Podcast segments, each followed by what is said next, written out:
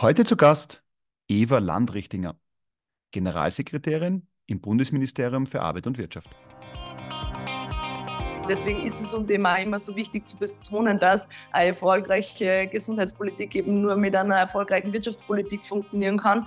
Und ähm, der, der, der Pharmasektor, der Life Science Bereich ist einfach für den Standort Österreich ein enorm wichtiger Bereich. Also äh, in der Branche werden ähm, über 60.000 äh, Mitarbeiterinnen und Mitarbeiter beschäftigt. Ja? Ähm, wir haben über 1000 Firmen. Äh, 2020 gab es einen äh, Rekordumsatz von 25,1 1 Milliarden Euro. Ähm, und was auch wichtig ist, weil wir vorher über Forschung und Innovation gesprochen haben, äh, die Pharmabranche gehört zu den innovationsfreudigsten und hat eine Forschungsquote von 20,5 Prozent. Also jetzt weiß ich, wenn man sich nur die harten Wirtschaftsfakten ansieht, ja, mhm. ähm, dann sieht man dann schon sehr deutlich, warum es da um einen wichtigen Wirtschaftszweig geht. Ja. René, wieder mal eine neue Folge des Healthcare Changer Podcasts, in diesem Fall mit der Generalsekretärin im Bundesministerium Eva Landrichtinger. Für uns einmal die politische Bühne, die wir im Podcast beleuchten, aber aus meiner Sicht eine sehr spannende, weil wir mit ihr auch unter anderem über folgende Themen gesprochen haben. Die Bedeutung des Wirtschaftsstandorts in der Life Science Branche und wie wichtig eine funktionierende Life Science Branche nicht nur kommerziell jetzt im Sinne von Investments für den Wirtschaftsstandort ist, aber auch natürlich im Sinne von Aufrechterhaltung der Gesundheit der Mitarbeiter, damit dieser Wirtschaftsstandort gut funktioniert. Ja, und auch der Zeitpunkt, ja, auch wenn es eine Koinzidenz war, war natürlich sehr interessant gewählt, weil am Tag vor unserer Aufnahme Novartis beschlossen hat, 500 Millionen Euro in den Standort in Tirol zu investieren. Und insofern haben wir über Investitionen allgemein gesprochen, natürlich auch über das Thema Startups in der Gesundheitsbranche, welche Rahmenbedingungen diese vorfinden, welche Förderungen es gibt äh, wie die ganze, der ganze Umgang mit Risikokapital stattfindet. Ähm, das war natürlich auch ein wichtiger Block in unserem Gespräch. Ja, und für eine funktionierende Life Science Branche braucht es natürlich auch gute Fachkräfte und damit war natürlich ein wichtiger Block auch Fachkräfte. Wie können Fachkräfte im Land entwickelt werden, wie können sie gehalten werden, aber natürlich auch, welche Rahmenbedingungen müssen geschaffen werden, beziehungsweise sind geschaffen worden in der Vergangenheit, um Fachkräfte aus dem Ausland nach Österreich holen zu können. Selbstverständlich haben wir dann auch mit ihr über äh, die Art der Kommunikation des Ministeriums gesprochen, welche Themen und Kanäle sie da verwenden. Äh, da hat uns Steva sehr interessante Einblicke gegeben, ähm, auch wie sie das besetzen und auch welche interessanten äh, Taktiken sie eigentlich verwenden. Und last but not least haben wir natürlich auch wieder unsere Frage gestellt, auf ein Getränk mit. Und hier haben wir eine spannende Antwort von Eva bekommen, mit wem sie sich ganz gerne mal austauschen würde, nämlich aufgrund der Bedeutung für den Life Science-Bereich. Und insofern, liebe Hörerinnen und Hörer, zahlt es sich natürlich wieder aus, die spannende Stunde dran zu bleiben, weil es natürlich final dann auch um diese Antwort geht. In diesem Sinne, viel Spaß mit der neuen Episode mit Eva Landrichtinger, Generalsekretärin im Wirtschaftsministerium. Los geht's. Liebe Frau Generalsekretärin, liebe Eva, herzlich willkommen bei uns im Podcast. Danke, ich freue mich sehr, dass ich heute da sein darf. Ja, wir haben spannende Zeiten, die sich aktuell zum Thema Gesundheitswirtschaft in Österreich tun. Ja, vor wenigen Tagen ist eben kommuniziert worden, Novartis investiert 500 Millionen Euro in den österreichischen Standort beziehungsweise in zwei unterschiedliche Produktionsstandorte. Und auch sonst tut sich einiges in Österreich. AstraZeneca hat vor kurzem den neuen Unternehmensstandort in Wien eröffnet, wo es auch darum gegangen ist, Bedeutung des lokalen Standortes. Ähm, ja, daher viele wirtschaftliche Themen, die damit am Ende des Tages auch im Bundesministerium für Arbeit und Wirtschaft zusammenfließen oder dort mit begleitet werden. Und dort bist du Generalsekretärin. Kannst du uns vielleicht noch einmal kurz erklären, was macht eigentlich eine Generalsekretärin? Weil einen Minister, das kennt man ja oft in den Medien, wenn man jetzt genau schaut, sieht man, dass du oft bei diesen Dingen äh, dabei bist. Aber kannst du noch mal eine kurze Intro geben, was macht eigentlich eine Generalsekretärin? Bei der Generalsekretärin geht es so ein bisschen um die strategische Planung und Steuerungs- und vor allem auch Steuerungsaufgaben bei uns im Ministerium. Wir haben viele Themen, die quasi mehrere Sektionen, mehrere Arbeitsbereiche betreffen. Und da muss es natürlich wen, wen geben, der da ein bisschen drüber schaut und schaut, dass das eh zusammenpasst. Ähm, also das ist äh, quasi die, die, die, die Aufgabe einer Generalsekretärin, Zusätzlich unterstützen wir natürlich auch immer den Herrn Bundesminister in seinen, äh, in seinen Vorbereitungen. Und ähm, ja, das kann man, glaube ich, so ganz gut. So ein bisschen die Schnittstelle zwischen dem äh, Herrn Bundesminister und der Verwaltung und dem Haus.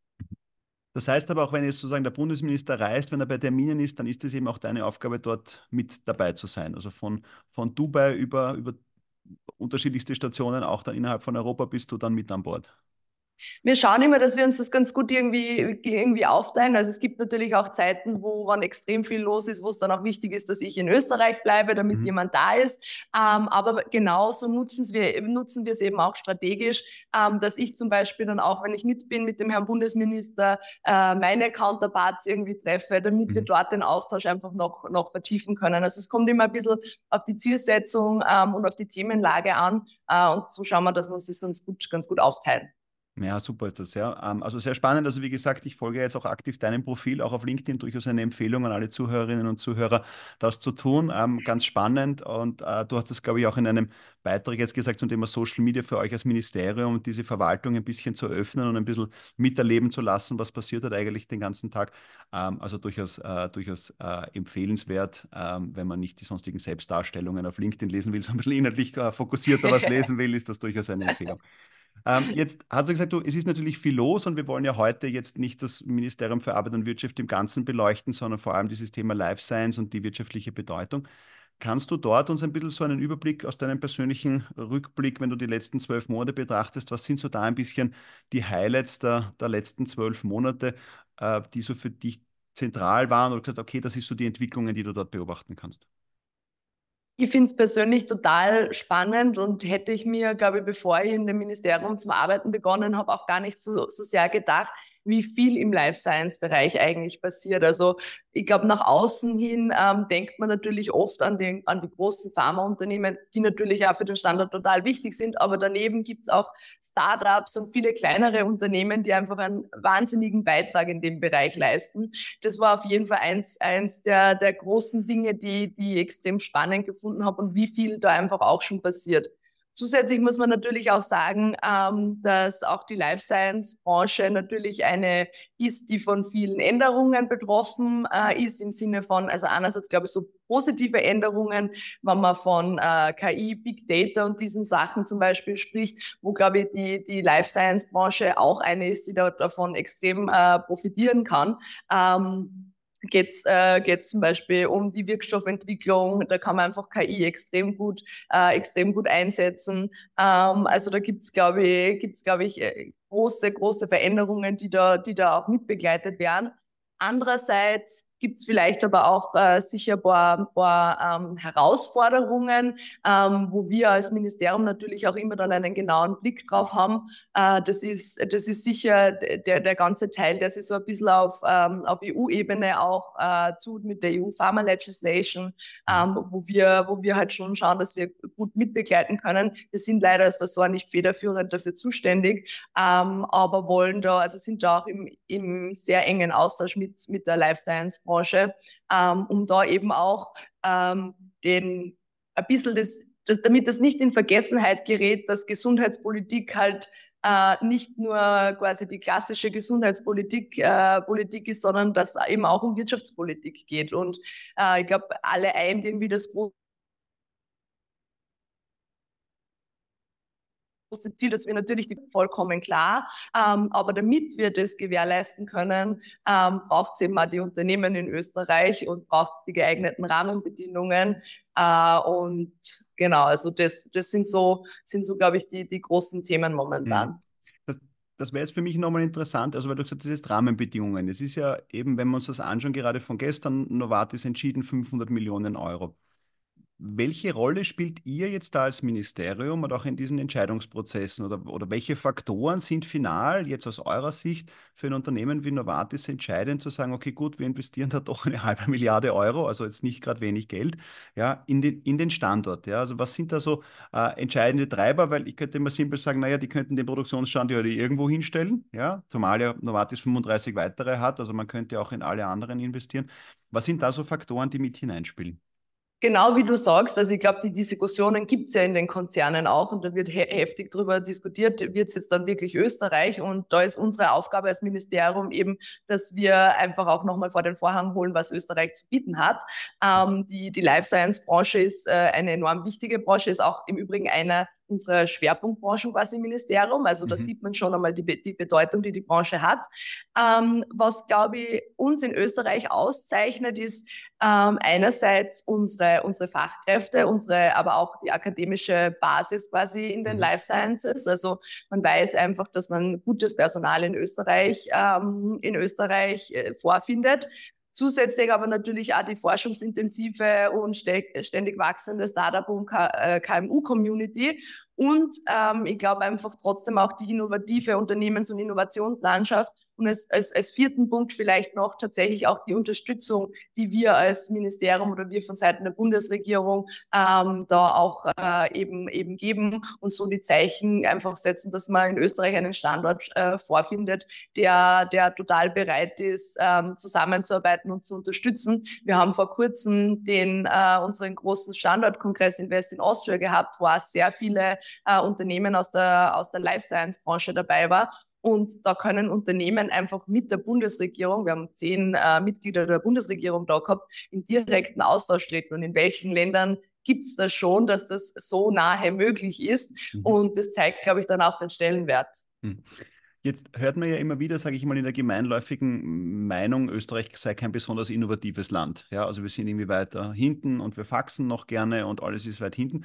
Wie ist da die Bestandsaufnahme von euch aus Ministeriumssicht? Jetzt wirst du wahrscheinlich sagen, nein, nein, wir sind eh schon viel weiter, aber vielleicht kannst du das ein bisschen ausführen, woran du das festmachst. Ja. Äh, also ich, ich würde da überhaupt nicht eben, äh, ich würde da überhaupt nicht recht geben. Äh, ich finde auf jeden Fall, dass, dass Österreich ein innovatives Land ist und vor allem die Unternehmen in Österreich mhm. sind, sind innovativ. Und ähm, wir haben es einfach, also wir haben einerseits durch die durch die Programme, die wir als Ministerium auch zur Verfügung stellen, setzen wir, glaube ich, einen sehr starken Anreiz, dass es sich eben auch lohnt, für Unternehmen innovativ zu sein. Also mhm. wir haben ähm, mit, mit letzten Jahr gestartet die Transformationsoffensive, die einen total starken Schwerpunkt auf das Thema Innovation hat, gerade für Unternehmen, die ähm, in die Zukunft blicken wollen und sagen, äh, wir müssen uns als Unternehmen jetzt auch auf, auf die äh, Herausforderungen der Zukunft, äh, die, äh, also Nachhaltigkeit, äh, Klimawandel, aber auch Digitalisierung einstellen. Und da gibt es von Seiten unseres Ministeriums äh, ähm, finanzielle Unterstützung für diese Unternehmen. Und äh, dadurch, glaube ich, schaffen wir es wirklich, einen sehr, einen sehr starken Anreiz da, da auch, äh, auch zu setzen. Also ähm, da würde ich mir, also wir haben einfach wirklich viele, viele innovative in, äh, Unternehmen und es wird auch, und das kann ich von den Dienstleistern, weil wir haben ganz kurz darüber gesprochen, ähm, kann auch bestätigen, dass das im Ausland auch so, so wahrgenommen wär, äh, wird, dass wir in, äh, in Österreich Unternehmen haben, äh, die in den unterschiedlichsten Bereichen Vorreiter sind. Mhm. Jetzt habt ihr ja vergangenen November einen Roundtable gemacht, wo ihr ein bisschen Startups, äh, also Vertreter der Life Science Startup-Szene, ähm, auch mit Vertretern der Sozialversicherung an einen Tisch geholt habt, weil das ist ja auch ein bisschen die Besonderheit des Gesundheitswesens. Also nach dem Motto, der Konsument, am Ende des Tages der Patient ist der, der es nicht direkt zahlt, sondern halt über Beitragszahlungen, jetzt entweder Steuer im Krankenhaus oder Sozialversicherungsbeiträge im niedergelassenen Bereich, bezahlt das dann. Äh, was sind dann so Themen, die man da bespricht, wenn man jetzt dann äh, bei solchen Roundtables sitzt, äh, wenn dann die Startups mit euch und auch mit Sozialversicherungsvertretern Vertretern zusammenkommen? Da muss ich vielleicht äh, ein bisschen aus, ausholen. Das war ja. nämlich mir persönlich ein, ein totales Anliegen, dass es, dass es diesen Termin gibt. Ich habe, bevor ich Generalsekretärin war, einen sehr starken Schwerpunkt eben im Arbeits- und Sozialbereich gehabt mhm. und habe auch damals, wie die Sozialversicherungsreform ähm, angestanden ist, mitverhandeln dürfen. Und ähm, ich erlebe äh, die, die erlebt die Sozialversicherung äh, als einen Bereich, der auf jeden Fall total bereit ist, eben sich weiterzuentwickeln und auch die, die, die Themen erkannt hat. Und jetzt eben durch, durch die neue Funktion hier im Ministerium, wo wir natürlich im ständigen Austausch mit den Startups sind, habe ich natürlich auch die Sichtweise mitbekommen. Und mhm. deswegen habe ich, habe ich mir dann gedacht, so, wir müssen die jetzt irgendwie einmal alle gemeinsam an einen Tisch holen, äh, damit, äh, damit da gesprochen werden kann. Und ähm, ich glaube, das ist auch, also diese Austauschrunden sind einfach total wichtig, weil oftmals, in, wenn man sich immer nur mit seinem Thema quasi ein bisschen beschäftigt, verliert man ein bisschen den Blick nach außen und äh, so schafft man es dann wieder, dass gemeinsames Verständnis irgendwie, äh, irgendwie äh, herrscht. Worüber haben wir gesprochen? Also ähm, gerade im Startup-Bereich haben wir, also es gibt einfach im Life Science-Bereich viele Startups natürlich und ähm, da geht es dann um so ein bisschen kompliziertere Dinge, wobei die Podcast-Hörerinnen von eurem Podcast kennen sich da natürlich wahrscheinlich aus, mhm. äh, wo es um, um, den Erstattungskodex geht. Also wie schaffen es einfach auch Startups, mhm dass sie ähm, verschrieben werden dürfen, weil das sind ja auch im, zu, zu großen Teil Gesundheitsleistungen. Und mhm. ähm, das war im Prinzip so der, der, der Hauptfokus. Jetzt muss man natürlich auch sagen, dass grundsätzlich für die Gesundheitsthemen das Gesundheitsministerium ähm, zuständig ist. Und äh, wir sind äh, als Wirtschaftsministerium aber sehr, sehr, sehr glücklich darüber, dass jetzt im Finanzausgleich da einige wichtige Schritte ähm, jetzt eingeschlagen worden sind. Und jetzt sind wir dann nach dieser Runde, wo wir nochmal uns die Problemstellungen auf beiden Seiten angehört haben, ähm, damit äh, jetzt im guten Austausch mit dem Gesundheitsministerium und hoffen halt, dass man da dann einen Weg findet, der sowohl für die Sozialversicherung natürlich passt, ähm, äh, aber auch, äh, auch für die Startups. Gerade Deutschland ähm, hat ja auch da schon einen Weg eingeschlagen, ist dann schon, ähm, ist da schon ein bisschen weiter, was das Thema betrifft. Und da muss man sich natürlich aber auch anschauen, kann so ein System überhaupt in Österreich um äh, funktionieren und mhm. kann, kann man das einfach umlegen oder sollte man nicht irgendwie schauen, dass vielleicht doch noch einen anderen, anderen Weg äh, gibt. Und was das besonders Einzigartige vielleicht das nur bei dem Termin war, äh, wir haben dann danach so ein Business Speed Dating quasi mhm. ähm, auch veranstaltet, wo die Startups auch die Möglichkeit gehabt haben, nochmal der Sozialversicherung ihre, ihre ähm, Angebote, ihre Apps, ihre Leistungen ähm, zu präsentieren und das Feedback war enorm positiv. Also da werden wir auf jeden Fall dranbleiben. Mhm. Da, darf ich da nochmal nachhaken jetzt? Wenn, also jetzt bin ich ein Startup, ja, und ich sitze in dieser Runde. Was kommen dort an Forderungen an euch? Also was sind so Wünsche, die sich jetzt Gesundheitsstartups äh, wünschen, wo sie sagen, okay, gut, liebes Ministerium, liebe Bundesregierung, äh, da müssen Rahmenbedingungen geschaffen werden. Wo, wo, wo hakt es da aus jetziger Sicht zumindest an der, äh, von der Startup-Perspektive aus? Also das, das, das, größte, das größte Thema ist, dass im Prinzip der gesetzliche Rahmen fehlt, ähm, wie wenn ein Startup eine Gesundheitsleistung anbietet. Also mhm. zum Beispiel im, im Reha-Bereich gibt es mhm. total viele spannende, äh, spannende Startups, die, wo dann, wo man dann nicht mehr als, äh, wenn man, wenn man quasi eine Reha braucht, nicht mehr jedes Mal zum Arzt hingehen muss, mhm. sondern man macht die App auf. Ähm, das sind mhm. genau digital sind, äh, sind die Videos online und muss das abhaken. Und, ähm, und da geht es einfach darum, dass das eben jetzt nicht eine, eine Zusatzleistung quasi ist, der vielleicht die Privatperson macht, sondern dass mhm. man so auch das Gesundheitssystem entlastet, ähm, das als Standard ähm, Arztleistung quasi verschrieben werden kann. Mhm. Ähm, und das da einfach, das ist leider einfach noch nicht geregelt. Jetzt muss man aber natürlich auch auf der anderen Seite die Sozialversicherung ein bisschen verstehen, ja. Sozialversicherung, öffentliches Geld, strenge Regelungen, mhm. Mit, guten Gründen natürlich. Wir als Ministerium müssen auch ähm, äh, ähm, vorsichtig, sparsam, zweckmäßig mit, unsere, mit unserem Budget umgehen. Und ähm, da muss man jetzt einfach schauen, wie man da diesen Mittelweg zwischen auf der einen Seite natürlich den den, den Sicherheitsbedenken, den Regelungen, die die Sozialversicherung hat, findet, aber trotzdem auch dadurch sicherstellt, dass jetzt nicht diese innovativen Ideen, diese innovativen ähm, Apps, die es einfach gibt, äh, da jetzt dann irgendwie dadurch verloren gehen und die dann vielleicht sagen, na gut, wir sind zwar eigentlich ein österreichisches Startup, aber die Rahmenbedingungen in Österreich sind so kompliziert, da gehe ich lieber nach Deutschland, ähm, weil da gibt es äh, schon ein System und dann machen wir es dort. Mhm. Okay. Haben wir ja auch zu dem Thema, haben wir ja letztens erst äh, den Daniel zu Besuch gehabt, ja, in einer der letzten Folgen, der eben in Deutschland schon eine dieser App aus Österreich heraus gestartet hat. Und der aber, glaube ich, auch, wenn ich mich richtig erinnere, Dominik, korrigiere mich, wenn ich das falsch in Erinnerung habe, mhm. gesagt, eigentlich wären die Rahmenbedingungen in Österreich, solche äh, digitalen Gesundheitsanwendungen zu machen, ja eigentlich prädestiniert dafür, aufgrund des Systems, das wir haben. Aber es gibt halt eben noch keine verordnete Applikationen. Das heißt, das ist dann eher wieder, aber wahrscheinlich ein Gesundheitsthema und weniger ein Wirtschaftsthema, natürlich, mhm. ja. Aber das, das ist, glaube ich, nochmal so spannend, ja. Wie, wie funktioniert dann auch in diesem Spannungsfeld, Gesundheitsministerium, Wirtschaftsministerium, wie, wie, wer ermöglicht da welche Dinge, um das in die richtige Richtung zu treiben, um es vielleicht äh, praktikabler darzustellen? Also wir als, als Wirtschaftsministerium sehen wir äh, da tatsächlich die Rolle des Verbinders. Also einfach, ähm, wir, wir holen uns die Themenbereiche, äh, wir holen uns die Themenbereiche ab und ähm, versuchen dann die angesprochenen Themen einfach mit dem Gesundheitsministerium zu besprechen. Und das funktioniert auch sehr gut. Man muss natürlich auch die Sichtweise des Gesundheitsministeriums verstehen hunderte Themen, Gesundheitsbereich, immer, immer für äh, der, der Interessensausgleich mit Bund, Ländern und so, nicht so, nicht immer so einfach. Ähm, und da, da, da ist dann, glaube ich, irgendwie mal nachvollziehbar, dass man vielleicht äh, in die eine Richtung äh, noch, nicht, noch nicht geschaut hat. Und da sind wir einfach, äh, versuchen wir der Verbinder zu sein. Wir haben ja auch ähm, bei uns im Ministerium das, den Startup-Rat, wo Vertreterinnen und Vertreter aus den unterschiedlichen Bereichen des Startup Ökosystems ähm, sitzen, die uns immer sehr unterstützen, weil sie uns aus der Praxis einfach berichten und da nochmal diese Inputs geben. Und ähm, auch die sind im guten Austausch mit dem Gesundheitsministerium. Also persönlich habe ich jetzt das Gefühl, dass äh, durch den, äh, vor allem auch durch den Finanzausgleich, da ist jetzt wirklich ein gutes Fenster aufgetan hat, ähm, wo wir, wo wir wirklich gut hoffen können, dass, dass da jetzt äh, was, was Positives passiert. Hm.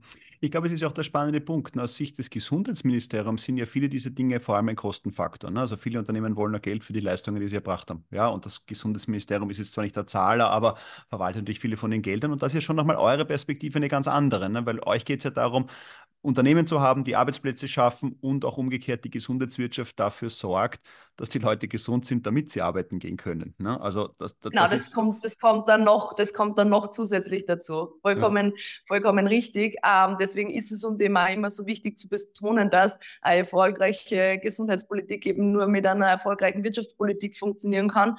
Und ähm, der, der, der Pharmasektor, der Life Science Bereich ist einfach für den Standort Österreich ein enorm wichtiger Bereich. Also äh, in der Branche werden ähm, über 60.000 äh, Mitarbeiterinnen und Mitarbeiter beschäftigt. Ja. Mhm. Ähm, wir haben über 1000 Firmen. Äh, 2020 gab es einen äh, Rekordumsatz von 25,1 äh, Milliarden Euro. Ähm, und was auch wichtig ist, weil wir vorher über Forschung und Innovation gesprochen haben. Äh, die Pharmabranche gehört zu den innovationsfreudigsten und hat eine Forschungsquote von 20,5 Prozent. Also jetzt quasi, wenn man sich nur die harten Wirtschaftsfakten ansieht, ja, mhm. ähm, dann sieht man dann schon sehr deutlich, warum es da um einen wichtigen Wirtschaftszweig geht. Ja. Ja, und es ist aber gleichzeitig das ambivalente, äh, das ambivalente Verhältnis, glaube ich, vieler, weil ich kann das einfache Beispiel machen, mein, mein Mobilfunkanbieter hat gerade Rekord, also wo ich meinen Handyvertrag habe, Rekordumsätze äh, und Rekordergebnis für das Jahr 2023 angekündigt. Und wenn ich das dann halt lese, denke ich mir, ja, wir können jetzt einfach die Tarife ein bisschen runterschrauben. also, und ich, das Gleiche haben wir ja auch so, ne, wenn jetzt die Pharma sagt, okay, wir machen mörderische Umsätze, weil wir haben gute Produkte und das ist extrem erfolgreich, dann ist das so ambivalent. Ne? Auf der einen Seite sage ich mal, das Wirtschaftsministerium, Sicht freut euch, weil heißt gute Umsätze, heißt gute Arbeitsplätze, heißt sie zahlen hoffentlich in Österreich ähm, dann auch dementsprechend ihre Steuern und machen das alles. Umgekehrt der, Wirtschafts äh, der, der Gesundheitsminister oder die Sozialversicherung denkt sich dann vielleicht ja ein bisschen weniger, ein bisschen weniger Profit und dafür günstigere äh, Medikamentenpreise oder, oder diese Preise. Das ist ja schon, finde ich, ein, ein wirklich ein Spannungsverhältnis, so wie es der René auch vorher gesagt hat. Ne? Natürlich, natürlich. Ähm, man darf halt nur, glaube ich, auch nicht, eh, gerade in dem Bereich nicht vergessen, dass ähm, schon am Weg, bis das Medikament fertig ist, mhm. ja enorm viel passiert. Mhm. Forschung, klinische Studien, das sind alles Dinge, die kostenintensiv sind. Und ähm, ich glaube, was wir als Österreich nicht wollen können, ist, dass dadurch, dass wir da nicht die geeigneten Rahmenbedingungen ähm, haben, äh, dann diese Forschung nicht passiert und dann nicht ein neues Krebsmedikament äh, in Zukunft äh, auf den Markt kommt. Ähm, mhm. Aber ja, es ist, es ist ein totales Spannungsverhältnis. Es ist, glaube ich, auch sehr schwierig, das irgendwie, ähm, irgendwie auf, äh, aufzulösen. Ich habe ähm, ich hab immer das Gefühl, dass also durch Corona ist sicher ein bisschen besser geworden, die, die Situation, aber trotzdem hat man, äh, das ist zumindest meine Wahrnehmung, manchmal das Gefühl, ja, genau wie du quasi mit deinem Handyvertrag sagst, ja, die, die Pharma verdient so viel. Aber ich glaube, man muss sich halt ein bisschen ähm, auch quasi hinter den Vorhang irgendwie schauen und, ähm, und sich halt auch nochmal bewusst machen, wie wichtig äh, es ist, dass wir, dass da Forschung passiert, dass eben da Innovation passiert und wir äh, die richtigen Medikamente bekommen. Also da gibt's, äh, konnte ihr jetzt anfangen zu erzählen, die unterschiedlichsten Bereiche, Rare Disease, Kinderkrankheiten, all diese Dinge, wo wir, wo glaube ich jeder, wenn man draußen auf der Straße fragt, ja wollt ihr, dass wir dieses Medikament dann haben, jeder Ja sagen wird und dann hat es aber Ja, aber. Und ähm, das, ja, aber es ist nicht einfach, vollkommen richtig. Wir haben ja auch letzte, letzt, in der letzten Ausgabe den Peter Richter von der, von der Pharmik äh, zu Gast gehabt, wo man natürlich auch dieses Thema, wie kann man diesen komplexen Sachverhalt einer ganzen Industrie, eigentlich einer breiten Öffentlichkeit auch so zugänglich machen, dass es verständlich ist. Weil so wie du richtig sagst, viel von den Gewinnen, die da kommt, geht ja wieder in die Forschung auch von neuen Medikamenten rein. Ja? Mhm. Jetzt natürlich ist eine Blackbox, wie viel geht da und dort rein, das ist schon klar. Nur wenn es die Gewinne nicht gäbe, dann geht natürlich auch weniger in die Forschung rein. Ich glaube, so weit kann man das schon ableiten. Also das, aber gibt natürlich noch sehr viel größere, komplexe Sachverhalte in diesem ganzen, hm. äh, in diesem ganzen Komplex. Ja. Ja, es ist, und damit, damit geben wir uns ein bisschen sozusagen das Stichwort zum Thema Risiko. Und ich glaube, dass eben, wie du sagst, ist eine Hochrisikobranche, viele Millionen und Milliarden gehen am Weg der Entwicklung, geht es dann weiter. Und das ist ja auch etwas, jetzt sage ich mal, höre ich mal kurz auf die Startup-Bubble, ähm, die immer wieder sagt, in Österreich herrscht zu wenig Risikokapital. Also es ist zu wenig Geld zur Verfügung. Jetzt muss man sagen, es kommt immer dann der Vergleich, in Amerika ist das anders, sage ich ja, okay, da müssen wir halt ein bisschen die Verhältnismäßigkeiten beachten aber dieses Thema Risikobereitschaft, Risikokapital ähm, doch auch als wesentlicher Treiber. Ja, wir kommen im zweiten Schritt dann noch zum Thema Förderungen, wo ihr ja einiges macht, aber bleiben wir im ersten Schritt vielleicht nochmal bei diesem Thema Risikokapital. Was wäre da so deine Bestandsaufnahme? Ist das, sage ich mal, eine Mentalitätsfrage? Der Österreicher ist ein sehr vorsichtiger Mensch und deswegen gibt es so wenig Risikokapital, stimmen die Rahmenbedingungen noch nicht optimal. Wie würdest du auf dieses Thema Risiko und Risikokapital den Blick werfen? Es ist ein bisschen eine Mischung, glaube ich, aus Mentalität und Rahmenbedingungen. Also ich glaube mhm. schon, dass Österreicherinnen und Österreicher prinzipiell äh, nicht so risikofreudig vielleicht manchmal sind. Und ähm, ich glaube, äh, damals, wie das, wie wir auch als Ministerium begonnen haben, die äh, uns damit auseinanderzusetzen, welche Förderungen können wir Startups zur Verfügung stellen, hat man halt sehr stark den Fokus, und ich glaube, das war damals auch richtig, ähm, quasi auf die erste Finanzierungsrunde ähm, mhm. gelegt. Ja, und ähm, das ist halt das, was wir von den Startups immer wieder zurückbekommen. Gerade zu Beginn, wenn ich ein Startup gründe, ähm, ist die Unterstützung wirklich optimal und das funktioniert auch sehr gut.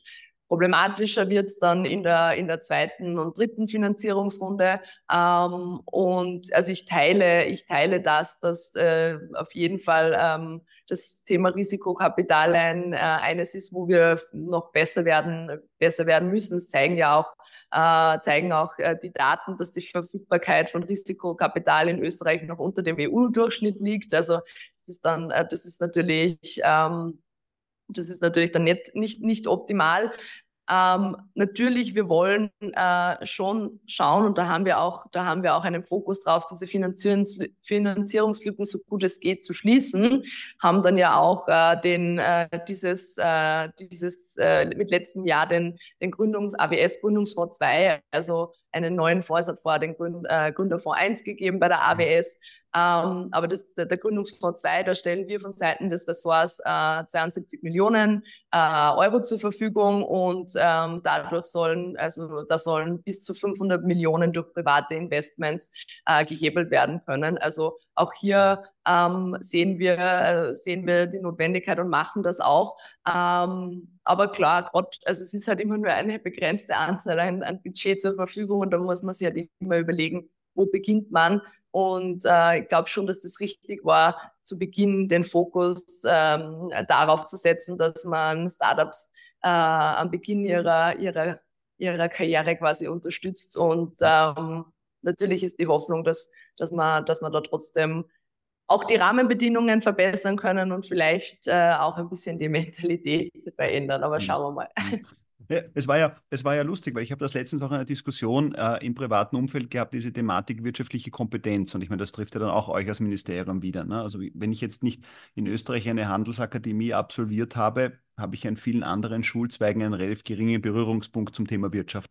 Und das ist ja, glaube ich, gerade in der Life Science auch eine besondere Herausforderung. Sehen wir ja auch, wenn wir mit Ärzten, mit Apothekern zu tun haben, dass die eine Ausbildung haben, die sehr stark auf ihre fachliche Kompetenz, jetzt medizinisch, pharmazeutisch oder dann, sage ich mal, hast Mikro Mikrobiologie studiert oder sowas. Ne? Bist du extrem in dieser Fachthematik drinnen. Aber diese wirtschaftlichen Zusammenhänge, sind dann doch bei der Ausbildung in vielen Fällen ausgeklammert, sind aber offen gestanden, Stichwort Unternehmensgründung, ab Tag 1 eigentlich die Herausforderung. Ne? Was ist Steuer? Was ist Unterschied brutto-netto? Ähm, Umsatz ist nicht Gewinn, fangen wir mal mit den Basics an. Aber das sind natürlich viele Dinge, die ja dann wirklich die Herausforderung mit sich bringen, wo dann viele ja vor, vor Themen stehen, wo sie sich davor nie beschäftigt haben. Und ich glaube, da ist die Begleitung ja auch nochmal ein wesentlicher Faktor. Voll, vollkommen richtig. Ich würde sogar noch fast viel früher ähm, ehrlicherweise anfangen. Also wir haben bei uns im Wirtschaftsministerium auch das Programm der Youth Entrepreneurship Weeks, wo wirklich äh, Schülerinnen und Schüler einmal so einen Zyklus des Unternehmen, äh, Unternehmertums quasi mhm. durchleben können. Also von, äh, von der Idee ähm, Proposal schreiben und wie das dann alles, wie würde mhm. man äh, das Produkt verkaufen oder wie würde man die Idee verkaufen, wie würde man einen geeigneten äh, Standort finden und äh, die werden eben auch begleitet, damit sie einfach dieses Wissen schon mitbekommen mhm. und äh, ich glaube, dass das tatsächlich, also wirklich ein wichtiges Thema ist, da schon relativ bald äh, in der Schule anzufangen, ähm, dass Unternehmertum eine wirklich spannende Aufgabe sein kann Klar, man muss ein bisschen ein Risiko eventuell eingehen, ähm, aber äh, das ist schon wichtig, dass es da diesen Schwerpunkt eben auch gibt für, für inter, interessierte Schülerinnen und Schüler, ähm, damit da gleich zu Beginn quasi die wirtschaftlichen, äh, das wirtschaftliche Wissen ein bisschen vermittelt werden kann. Mhm. Bringt mich jetzt zur, zur Zahl der Episode, die lautet in dem Fall 50 Millionen Euro. Das war jetzt ein Betrag, der jetzt ähm, seitens der FFG als Austrian Life Science Program für die Jahre 2022, 2023 zur Verfügung gestellt wurde oder als mögliche Fördersumme äh, sozusagen bereitgestellt wurde. Für 2024 bis 2026 sind es nochmal 45 Millionen Euro. Kannst du noch einmal ein bisschen erläutern, wie das funktioniert im Sinne von, wer ruft das ab? Was ist eigentlich eure Zielsetzung auch noch einmal damit tatsächlich zu fördern? Und äh, gibt es Bereiche vielleicht auch, wo du sagst, da ist eigentlich total schade, dass sich aus diesem Bereich vielleicht auch gar niemand um Förderungen bemüht hat? Also so ein bisschen Blick auf diese doch große Geldsumme, die zur Verfügung steht, ähm, wie die verwendet wird, werden sollte oder vielleicht noch werden könnte. Äh, ja, also die, wir sind da tatsächlich auch sehr, sehr stolz drauf, dass wir diese 50 Millionen äh, in den letzten beiden Jahren zur Verfügung stell, äh, stellen konnten. Hat eben mit unserem starken Life Science Schwerpunkt im Ministerium zu tun. Äh, du hast angesprochen, die FFG, also die Forschungsförderungsgesellschaft, ähm, hat es abgewickelt. Ähm, das ist eine der Agenturen, die gerade im, im Startup-Bereich äh, sehr unterstützend wirkt ähm, und äh, auch ähm, quasi zu unserem Ressort, zu unserem Ressort gehört. Ähm, der Fokus bei, bei quasi bei dem ähm, oder das Ziel äh, bei, beim letzten Programm war quasi Innovations- und Digitalisierungsbereich, äh, Potenzial im Gesundheitsbereich äh, zu heben, um, um so auch den österreichischen Forschungs-, Wirtschafts- und Produktionsstandort zu stärken. Und es hat so ein paar ähm, Themenfelder, Themenbereiche gegeben. Es war eben einerseits Digitalisierung und äh, von Gesundheitsaspekten. Wir haben vorher über die Apps schon gesprochen, mhm. also Telemedizin, Medizinprodukte, Diagnostik, ähm, aber natürlich auch äh, neue, wirksame, qualitativ hochwertige Medikamente ähm, für, für, für Österreich. Dann auch noch den Schwerpunkt klinische Studien und innovative Produktionstechnologien. Und ähm, weil du gesagt hast, wo wir sehen oder wo wir gerne hätten, dass vielleicht noch ein bisschen mehr passiert. Also gerade der Bereich der klinischen Studien ähm, ist noch nicht so nachgefragt. Ich glaube, wir haben ungefähr zehn Einreichungen gehabt. Ähm, da geht, glaube ich, auf jeden Fall noch, da geht noch auf mehr, jeden ja. Fall noch mehr. Ähm, Jedenfalls vielleicht nur für die, für die, für die letzte Periode. Ähm, wir haben 118 Anträge gehabt äh, für, von, von 108 Unternehmen. Also da sind, ähm, da, da, da, da, da sind wir wirklich stolz drauf, dass es so gut nachgefragt ähm, worden ist. Die meisten Anträge kommen aus Wien. Also merkt man auch, glaube ich, dass das Startup, äh, also viele Startups in Wien einfach auch, ähm, einfach auch äh, ähm, äh, vorhanden sind. Und das wollen wir jetzt eben weiterführen und sind sehr froh, dass wir jetzt die 45 Millionen äh, für die nächsten, für die mhm. nächsten drei Jahre äh, jetzt haben. Mhm. Und das ist ja, wenn ich es richtig verstanden habe, ist das ja ein nicht zurückzuzahlende Förderung. Also das Unternehmen kann das Geld wirklich verwenden, um wirklich Innovation voranzutreiben und muss nicht dann mit vielleicht einem anderen Zinssatz oder so was zurückzahlen. Nein, kann ich. Nein kann ich, kann ich, kann ich, kann ich wirklich verwenden. Ja, weil das ist ja oft dann die Challenge. Ne? Also nach dem Motto, geborgtes Geld, das hilft dann auch nur so mittelmäßig. Aber ja, in, in dem Fall ähm, geht's dann, äh, geht's dann, kann es dann direkt verwendet werden. Ja, also spannend, wenn du sagst, 108 Unternehmen ist dann doch einiges, bringt aber den Punkt wieder mit sich, na, fast alles oder sehr viel aus Wien. Das erleben wir ja auch in der Pharmaindustrie, diesen starken Wien-Fokus. Ja, da passiert halt viel, die Nähe zur Politik, die Nähe zu den jeweiligen Stakeholdern, Stichwort Sozialversicherung etc. Insofern sind sicher auch so Projekte wie jetzt dann eben noch einmal, um auf Novartis zurückzukommen, wo dann einmal nach, nach Tirol 500 Millionen fließen, auch durchaus relevant. Die letzten Jahre war ja Böhringer dann in Wien ein Riesenthema. Ja, ähm, und natürlich auch diese, diese Standardeffekte, ja, wo man auch sagen muss, Böhringer, die dann, dann doch jetzt in Bruck und der Leiter nicht bauen. Ja, ist natürlich auch dann so Dinge, Dinge, wo man sagt, Scheibenkleister, ja, also das sind schon Dinge, die dann, ähm, dann, dann leider nicht kommen. Ja. Aber ja, super. Vielen Dank erstmal so für diesen, für diesen Überblick und äh, damit schlagen wir das nächste Kapitel im Podcast aus, der gesunde Arbeitsmarkt. Genau, also da ist auch vielleicht eine gute Überleitung von den vielen Startups, wo es ja definitiv auch immer interessante und spannende Themen gibt, wenn es um den Bereich Mental Health beispielsweise geht. Das ist ja ein großes Thema, auch im Rahmen von größeren Work-Life-Balance-Diskussionen. Ähm, etwas, mit dem ihr euch ja im Ministerium sicher auch sehr stark beschäftigt.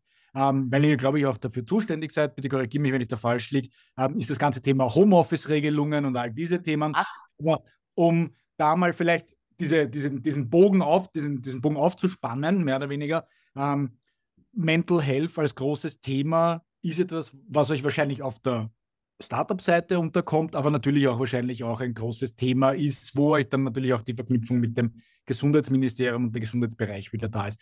Kannst du da mal ein bisschen erzählen, wo da eure Berührungspunkte sind, wie, welche Programme es da vielleicht auch im Hintergrund gibt, wo ihr da federführend seid? Also es ist auf jeden Fall ein, ein, ein, riesiges, ein riesiges Thema für uns. Hat, glaube ich, auch durch Corona tatsächlich auch wieder ein bisschen also Thema Mental Health, ähm, Homeoffice, Work-Life-Balance ähm, wieder an Fahrt quasi Fahrt aufgenommen. Äh, wir haben unterschiedliche Programme auch bei, bei, bei uns im Ressort, ähm, die gerade auch darauf zum Beispiel abzielen, wie man wie man dann äh, Personen, die zum Beispiel durch eine längere Krankheit äh, zu, zu Hause waren, dann wieder schafft, in den Arbeitsprozess zu integrieren. Gibt zum Beispiel Fit to Work, gibt es gibt das Thema äh, Wiedereingliederungsteilzeit. Und das sind alles ähm, tatsächlich Themen, die wir natürlich auch immer mit dem Gesundheitsministerium äh, auch, ähm, auch, auch, auch, auch rückspiegeln. Nichtsdestotrotz, ähm, glaube ich, gibt es auch gerade in, in, in dem Bereich natürlich einige, einige spannende, ähm, einige spannende Startups auch, äh, wo sicher einiges, äh, einiges passiert. Da ist man vielleicht in Österreich noch nicht, noch nicht äh, ganz so weit. Also da könnte sicher noch äh, ein bisschen was, äh, ein bisschen was ähm, passieren.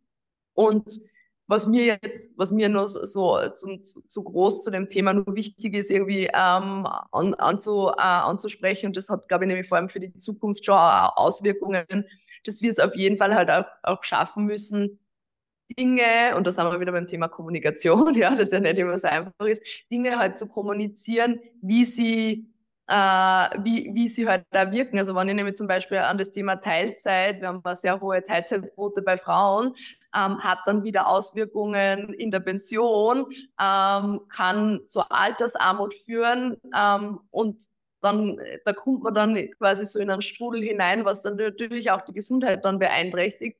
Äh, also ich glaube, so im Großen das Thema Prävention ähm, muss noch mehr in den, in den äh, Vordergrund gerückt werden. Mhm. Jetzt hätte ich aber in dem Zusammenhang eine Frage. Jetzt muss ich aufpassen, wie ich sie stelle, ähm, weil die, die ist unter Anführungszeichen spannend. Ja? Ich habe ja ein bisschen das Gefühl, jetzt auch was jetzt Mental Health betrifft etc., dass hier ja die, die Forderungen an die Unternehmen immer höher werden. Ne? Also ich sage jetzt einmal simpel, das Unternehmen soll mir jetzt bitte, also mein Mittagessen soll mir mein Unternehmen zahlen und mein Öffi-Ticket soll mir mein Unternehmen zahlen und mein Mental Health und mein Rückentraining und all diese Dinge. Ja? Wie nehmt ihr das auch als Wirtschaftsministerium auch es noch einmal war, so nach dem Motto, die, die Verantwortung des Unternehmertums, ja, eben auch jetzt zum Thema Homeoffice und was ist alles zu bewerkstelligen etc. Ja, also ich, ich erinnere mich auch an Corona-Diskussionen, wo ich dann mit Freunden zusammengesessen sind, Klammer auf, alle in Angestelltenverhältnissen, Klammer zu, die eben immer beklagt haben, dass die, die Chefs ihnen zu wenig freigeben und diese ganzen Dinge und das alles sogar steht gegenüber den Mitarbeitern. Und ich muss dann umgekehrt sagen, naja, aber in vielen Fällen die Corona-Zeit war, glaube ich, schon für Unternehmer eine relativ herausfordernde Zeit mit einen gewissen Un Un Unsicherheiten verbunden verbunden auch und so weiter. Ja. Also wie, wie versucht ihr das? Und ich finde es ja eben auch die Kombination des eures Ministeriums. Mit Arbeit und Wirtschaft habt ihr auch in vielen Fällen ja beide Seiten eigentlich. Ne? Also Dienstnehmer, Dienstgeberseite.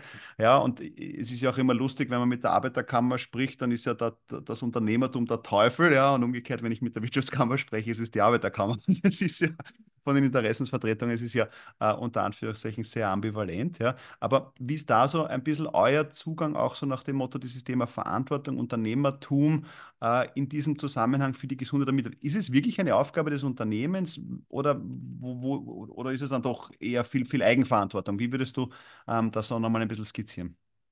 Also prinzipiell würde ich mal sagen, Gesundheit ist natürlich viel Eigenverantwortung, aber wir müssen uns halt auch äh, die Entwicklungen am Arbeitsmarkt der letzten Jahre anschauen. Und der Arbeitsmarkt hat sich von einem ähm, Arbeitgeber-Arbeitsmarkt, äh, wo sie einfach der Arbeitgeber ähm, relativ viel Auswahl äh, gehabt hat, zu einem Arbeitnehmerinnen-Arbeitsmarkt ähm, weiterentwickelt. Und daher ist die Entwicklung, glaube ich, ein bisschen nachvollziehbar, weil ähm, wenn ich als Unternehmen äh, Leute finden möchte, wenn es nicht so viele gibt, dann muss ich mir natürlich irgendwie überlegen, wie kann ich herausstechen, was ist mein Alleinstellungsmerkmal. Und jetzt wissen wir auch, dass allgemein ähm, das Thema Purpose der Arbeit, also die Sinnstiftung, einen, große, einen großen Teil äh, übernimmt, wann sich wer für ein Unternehmen entscheidet, aber es sind schon auch darüber hinaus einfach die anderen Dinge, flexibles, äh, flexible Arbeitszeitmodelle, gesunde Ernährung, ähm, Fort- und Weiterbildungsmöglichkeiten. Äh, also ich glaube, da, dadurch ergibt sich das so stark und das mhm. merken auch wir im Ministerium. Wir stehen auch im, im, im Wettbewerb um die besten Leute und genauso müssen wir uns überlegen, ähm, was wir tun können äh, und das machen wir auch. Also bei uns äh, gibt es genauso ähm, äh, Telearbeitsvereinbarungen, Homeoffice-Modelle. Mhm. Ähm, wir, wir achten sehr auf wir achten sehr auf äh, gesunde Ernährung und diese Dinge haben wir einen großen Fokus. Betriebliches Gesundheitsmanagement jetzt bei uns gehabt, Mitarbeiterinnen und Mitarbeiter befragt.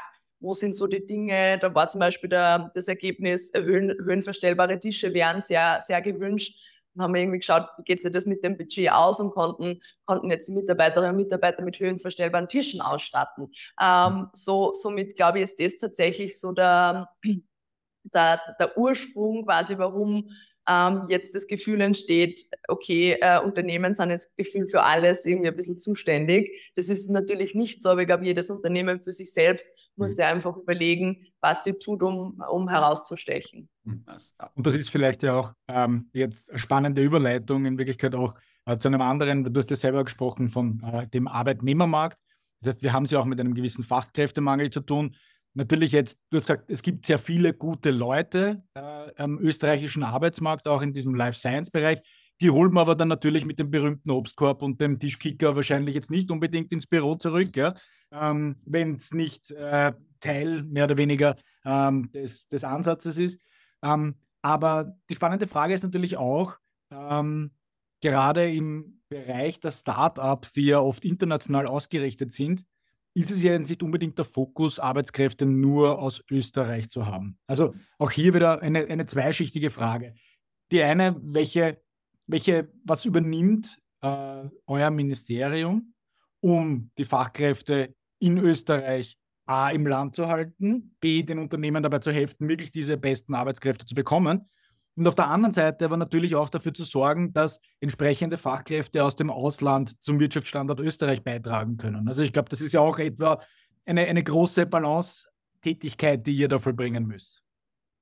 Auf, auf, auf jeden Fall, weil man natürlich, also es sind irgendwie auch zwei unterschiedliche Interessen, weil ähm, auf der einen Seite möchte man natürlich, ähm, dass die Arbeitslosigkeit im Land so gering wie möglich ist, ähm, damit man, äh, weil, weil das Arbeitspotenzial ist ja da, weil man auf der anderen Seite müsste man ja wieder jemanden herholen. Ähm, somit ist äh, einerseits, äh, aber man kann es, glaube ich, äh, es gibt kein Entweder-Oder, sondern es kann eigentlich nur es kann eigentlich nur gemeinsam funktionieren. Mhm. Und so sehen wir das auch, äh, so sehen wir es auch als Ministerium. Ähm, somit einerseits den, den großen Fokus auch ähm, beim AMS auf Reskilling, Upskilling. Also hat schon während der Corona-Krise begonnen, dass wir da wirklich einen sehr starken Fokus drauf gelegt haben, dass man zum Beispiel Personen, die in ihrem momentanen Job äh, unzufrieden, äh, unzufrieden sind oder ihre Zukunft nicht sehen, die Möglichkeit ähm, und dann eben zum Beispiel gekündigt wurden, die Möglichkeit bietet, hey, ihr könnt euch irgendwie ähm, umbilden lassen oder halt äh, re reskillen lassen, zum Beispiel auf dem Pflegebereich, weil da wissen wir, brauchen wir einfach total viele Personen. Genauso ist aber im IT-Bereich auch. Also das ist so der, der, der eine Fokus äh, um, und, um und Weiterbildung und somit auch Nutzung des Potenzials, das in Österreich ähm, da ist. Das fängt aber natürlich auch schon mit, mit äh, der Attraktivierung der Lehre zum Beispiel an, also dass einfach die Fachkräfteausbildung wieder mehr in den Fokus rückt, weil ich weiß nicht, wie, wie es euch geht, aber so in den letzten Jahren hat man immer so das Gefühl gehabt, so war es zumindest auch bei mir, du musst unbedingt studieren, damit deine Ausbildung irgendwie was wert ist und damit du dann in Zukunft einen tollen Job haben wirst. Und wenn man sich aber das genau anschaut, sieht man einfach, dass auch die Lehre der Stadt von wunderbaren Karrieren sein kann und es nicht immer nur das Studium sein, sein muss. Deswegen haben wir auch da einen sehr starken Fokus drauf gelegt und haben ähm, die, äh, die, die, die Lehrprogramme auch aktualisiert, modernisiert, angepasst, damit es auch wieder zeitgemäß ist. Und der zweite Teil, den du angesprochen hast, ist, äh, sind die Fachkräfte aus, aus dem Ausland. Ohne die wird es in Österreich nicht gehen. Deswegen haben wir dann äh, die Rot-Weiß-Rot-Karte, ähm, Rot-Weiß-Rot-Karte reformiert. Und wirklich, also da ist äh, auch, war immer, kann mich erinnern, seit Jahren eine Forderung der, der Startup-Szene. Und da sind wir dann auch sehr stolz, dass es jetzt so gut gelungen ist ähm, hat es unterschiedliche Maßnahmen gegeben. Also zum Beispiel ähm, neben, neben deutscher Sprache wurde auch Englisch, also bekommt man auch, auch Punkte, weil Rot-Weiß-Rot-Karte funktioniert ja im Punktesystem. Man muss eine gewisse Anzahl äh, an Punkten bekommen für gewisse Voraussetzungen. Früher war eben Deutsch. Ähm, als einzige äh, ähm, äh, Sprache möglich. Jetzt kriegt man für, für, für Englisch ähm, Punkte, wenn Englisch die Unternehmenssprache zum Beispiel ist. Ich glaube, das wird bei, gibt sicher einige Startups zum Beispiel, mhm. wo das so sein wird. Ähm, dann haben wir den Stammsolitionärs äh, Dinge vereinfacht. Ähm, und äh, was, glaube ich, auch sehr wichtig ist, ist, dass die ABA, die Austrian Business Agency, als quasi so Single Point of Contact für Unternehmen äh, auch fungiert, wenn sie eben Themen mit der Rot-Weiß-Rot-Karte haben, äh, ist ja leider, und das, das wissen wir auch, und da, da müssen wir auch noch besser werden, nicht immer der, nicht immer der einfachste bürokratische äh, Prozess. Und ähm, was, glaube ich, auch wichtig war, weil das war einmal eine, eine, eine Rückmeldung aus der Startup-Szene, dass auch wichtig ist, einmal kurzfristiger ähm, zum Beispiel einen IT-Experten äh, nach Österreich zu holen. Also gar nicht jetzt auf die ewige Dauer, sondern für ein Projekt brauche ich den IT-Experten, der man halt genau das programmieren kann.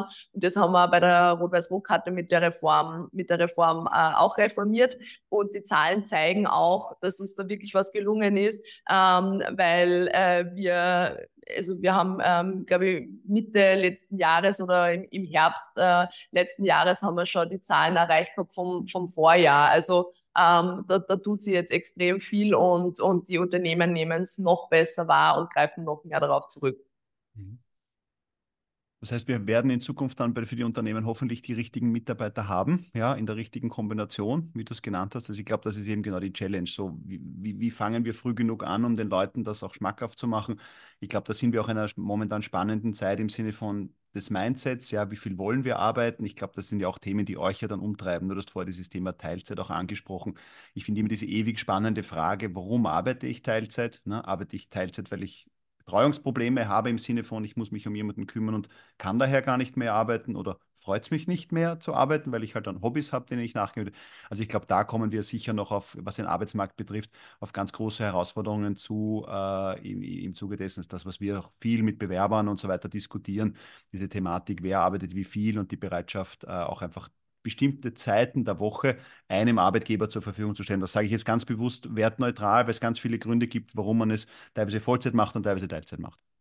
Aber ich würde ich würd die, also Natürlich, Teilzeit ist trotzdem ein großes Thema und muss man sich auf jeden Fall für die Zukunft da irgendwie überlegen, wo man da Anreize setzen kann, dass mehr Richtung Vollzeit geht. Aber ich würde so allgemein diese ganzen Diskussionen gar nicht so negativ sehen, weil wenn, wenn, wenn ich mir denke, äh, ohne Corona, ohne Corona-Krise hätten wir wahrscheinlich jetzt nicht in Österreich äh, so viele Homeoffice-Regelungen. Mhm. Äh, und das ist, also solche gerade negative Dinge oder Herausforderungen können dann schlussendlich immer auch in etwas Positivem enden. Und ähm, somit finde ich es find ich's gut, dass es diese Diskussionen gibt und man sich damit jetzt auseinandersetzt und ähm, dass einfach auch dieses Thema Purpose und Sinnstiftung auch, auch mehr im Fokus liegt.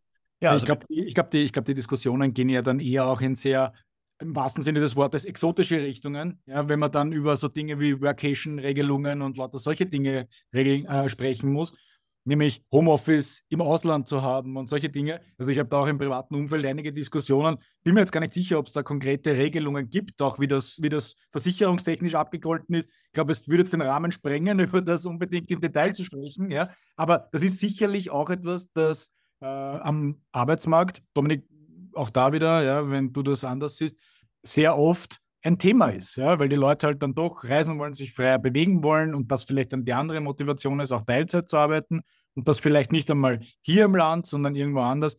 Ich glaube, da kommt dann eine Schwierigkeit und eine Herausforderung auch auf uns als Unternehmer zu, ja, das dann tatsächlich auch überhaupt umsetzen zu können. Ja. Mhm. Also da geht es gar nicht um finanzielle Themen, sondern mhm. auch um rechtliche Themen, wie man das umsetzen kann.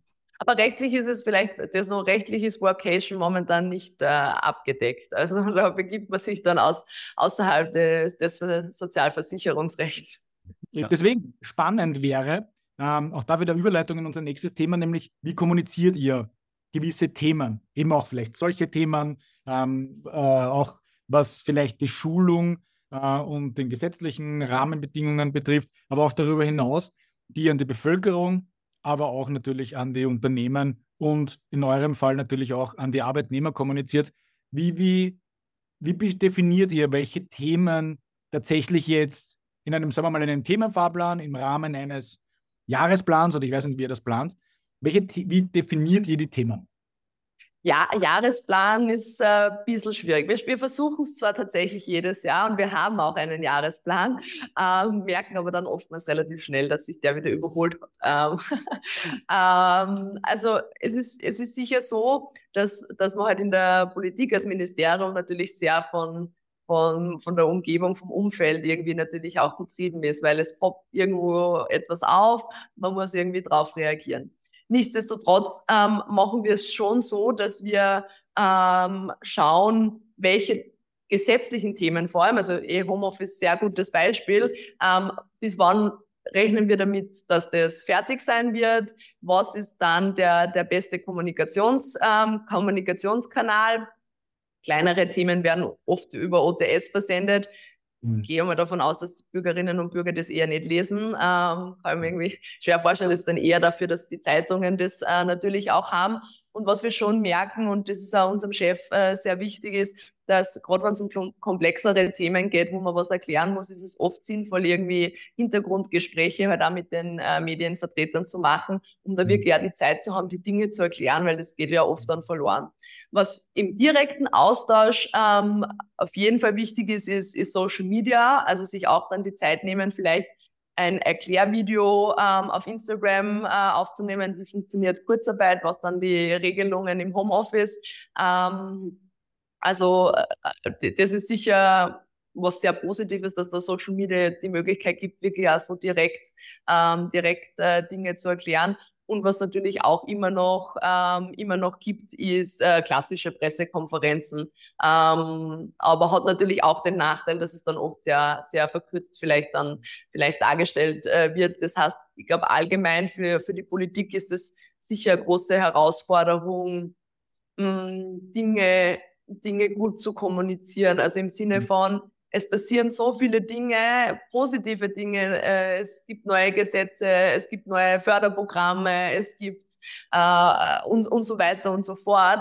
Und da dann immer den richtigen Kanal zu finden, ähm, dass es die richtigen Leute ähm, erreicht, ist gar nicht so einfach.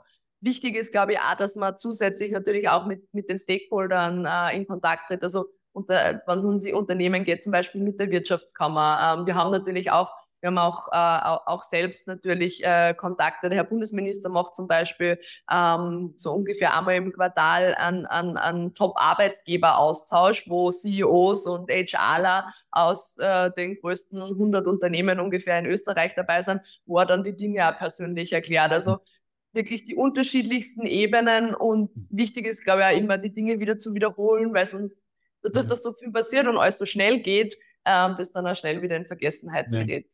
Und das ist natürlich auch eine Frage des Kanals, nicht? Also wer ist die Zielgruppe, wen adressiert man mit all den Themen? Weil, wie ich jetzt in der Vorbereitung auf unser Gespräch gesehen habe, ihr habt ja sogar einen eigenen Podcast, ja. Ah. Ähm, der richtet sich aber wahrscheinlich hauptsächlich an die, an die Unternehmen und an die Wirtschaft da draußen, nicht unbedingt an die Bevölkerung, oder sehe ich das falsch? Ich habe es ich hab's, äh, ja, unge eher umgekehrt. Okay. Ja, ja, eher umgekehrt, also tatsächlich eher an Arbeitnehmerinnen und Arbeitnehmer äh, im Sinne von, äh, wir wollen einfach aufzeigen, welche spannenden Berufsfelder äh, es in Österreich gibt. Das war vor allem der erste, der, der Schwerpunkt des ersten Teils. Da haben wir zum Beispiel eine Geigenbauerin äh, bei uns im Podcast gehabt. Und äh, der, der Fokus der letzten Staffel war vor allem auch nochmal zu erklären, was wir als Ministerium eigentlich tun, was zu unserem Ministerium dazugehört, mhm. welche Bereiche, äh, weil wir sind so riesig, wir haben so viele Themen äh, und äh, auch somit zu zeigen, dass der öffentliche Dienst äh, ein attraktiver Arbeitgeber sein kann und vor allem das Bundesministerium für Arbeit und Wirtschaft ein attraktiver Arbeitgeber sein kann. Das, ist quasi, das ist quasi eure Employer Branding Plattform als Ministerium selber, wenn man so möchte. Ne? Auch ein ähm, bisschen. Zum, zum genau, zu, zum Teil, aber eben schon auch äh, das zu nutzen und äh, zu zeigen, was wir tun und was, was auch eben auch da wieder, was sich gerade gesetzlich geändert hat, was in dem Jahr alles passiert ja. ist ähm, genau, also so zwei, zwei, zwei Schwerpunkte mhm. quasi. Ja, ich stelle mir das natürlich immer sehr spannend vor, wenn das Ministerium selber der Absender ist von solchen Informationen, dann tatsächlich, ich komme nochmal zurück auf, mein, auf, meine vorige, auf meine vorige Aussage, in Richtung Zielgruppe zu arbeiten. Ne? Aber sich wirklich eher, sagen wir mal, jetzt, ich mag das Wort nicht, aber den Influencern ja, dieser gewissen Generationen und gewisser Zielgruppen sich zu bedienen, um diese Themen dann vielleicht näher an der Zielgruppe zu transportieren, denn als, als, als Ministerium. Sie, siehst du da irgendwo, ähm, dass ihr da auch äh, gewisse Herausforderungen habt, natürlich auch als Absender äh, des Ministeriums, wirklich auch anzukommen bei der Zielgruppe? Auf jeden, äh, auf jeden Fall auch da. Wir, wir sind halt auch ähm, in einem, in einem, also wir haben wichtige Sicherheitsvorschrift. Also wir können ja jetzt nicht einfach sagen, wir nehmen Influencer XY und bitte verkaufe uns jetzt unser neues, äh, unsere neue Förderung. Also das, das, das geht ja nicht. Also man muss immer die Abwägung ähm, treffen zwischen ähm, eben, wie komme ich am besten zu, äh, zu der, zu, am, am nächsten zu der Zielgruppe, die ich erreichen will, ähm, versus ich muss in meinem gesetzlichen äh, vorgesehenen äh, Rahmen natürlich bleiben. Äh, also es gibt, es ist, tut sich da schon extrem viel und natürlich zum Beispiel auch Kampagnen sind eine, sind eine Möglichkeit, äh, Dinge immer wieder quasi vor den Vorhang, vor den Vorhang zu holen. Ähm, aber das ist sicher eins der Themen, äh, die herausfordernd ist. Ich sage immer, ja, tu, also tue Gutes und rede darüber. Ähm, und man merkt dann äh, schon, dass man im direkten Austausch auch mit Unternehmen äh, zum Beispiel ist, dass die gar nicht wissen, welche Möglichkeiten äh, es, äh, es, es gibt.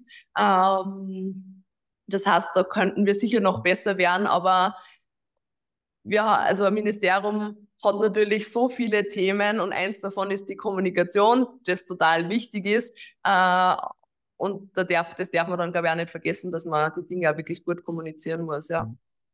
Jetzt wollte ich noch ganz kurz eingehen auf das Thema Social Media Kanäle. Ähm, der René hat äh, jetzt angesprochen und du hast auch schon gesagt, ihr kommuniziert unterschiedliche. Jetzt gibt es ja ganz simpel formuliert einen vom Ministerium, einen vom Minister und einen von dir. Äh, also jetzt bleibe ich mal bei LinkedIn zum Beispiel. Ähm, wer betreut jetzt zum Beispiel den Kanal vom ähm, Minister Kocher und deinen? Schreibt ihr das alles selber? Habt ihr ein Social Media Team, das für euch diese redaktionelle Aufbereitung macht und ich sage es mal simpel, die Fotos dann auch äh, bereitgestellt werden und die Themenauswahl? Kannst du da nochmal einen ganz kurzen Blick darauf geben? Weil ich, ich denke mir, ganz so Freestyle ähm, wird das vielleicht nicht laufen dürfen, aber vielleicht habe ich auch den, den falschen Eindruck. Wie, wie, wie funktioniert es? Bei mir läuft es sehr Freestyle. Ähm, äh, das mache ich tatsächlich alles selber, weil es mich persönlich, äh, mhm. persönlich interessiert und weil es mir wichtig ist, ähm, nach außen hin zu zeigen, was wir tun äh, und das auch zu kommunizieren.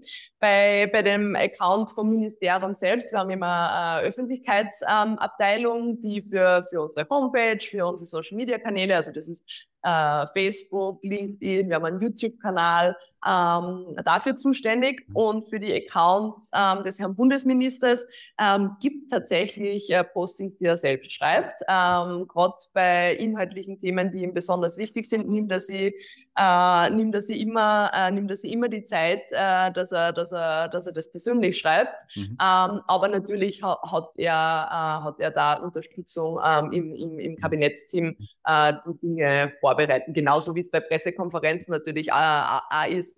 Ähm, da da gibt es eine Vorbereitung und, äh, und das, das, das, das hilft auch. Vielleicht allgemein noch fürs Ministerium gesprochen wir, wir haben, ähm, also ich glaube, es gibt viele Mitarbeiterinnen und Mitarbeiter, die sehr stolz darauf sind, in unserem Ministerium zu arbeiten und das dann eben auch gerne auf ihre Social Media Accounts einfach auch zeigen, was sie tun. Ähm, das ist aber dann tatsächlich, äh, tatsächlich privat mhm. und ähm, da machen wir dann auch keine, äh, auch keine, auch keine Vorgaben. Mhm.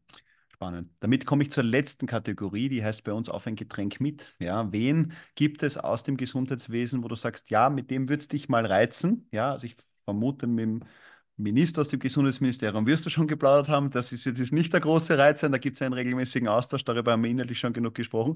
Aber wen gäbe es im Gesundheitswesen, wo du sagst, das wäre mal spannend? Ja, ähm, mit dieser Person würdest du gerne mal sprechen.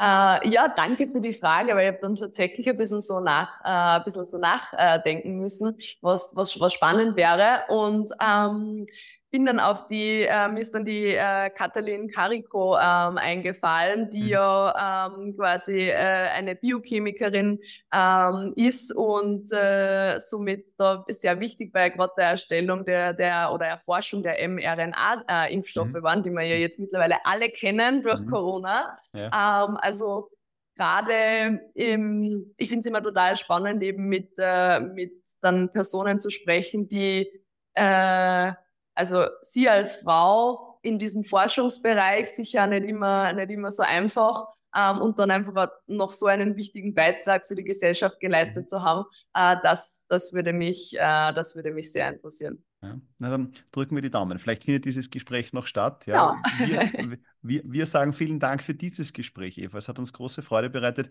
mit dir in die Arbeit des Ministeriums für Arbeit und Wirtschaft einzutauchen, in deine Aufgabe als Generalsekretärin. Danke für die Einblicke, danke für die Stunde, die wir dir mit dir plaudern konnten. Weiterhin alles Gute. Ja, drücken wir dem Dankeschön. Life Science Standort Österreich gemeinsam die Daumen. Ja, leben alle davon. Du als Ministerium und wir als äh, Mitarbeiter in der Branche ist für uns auch wichtig in diesem Sinne. Vielen, vielen herzlichen Dank fürs Kommen und weiterhin alles Gute.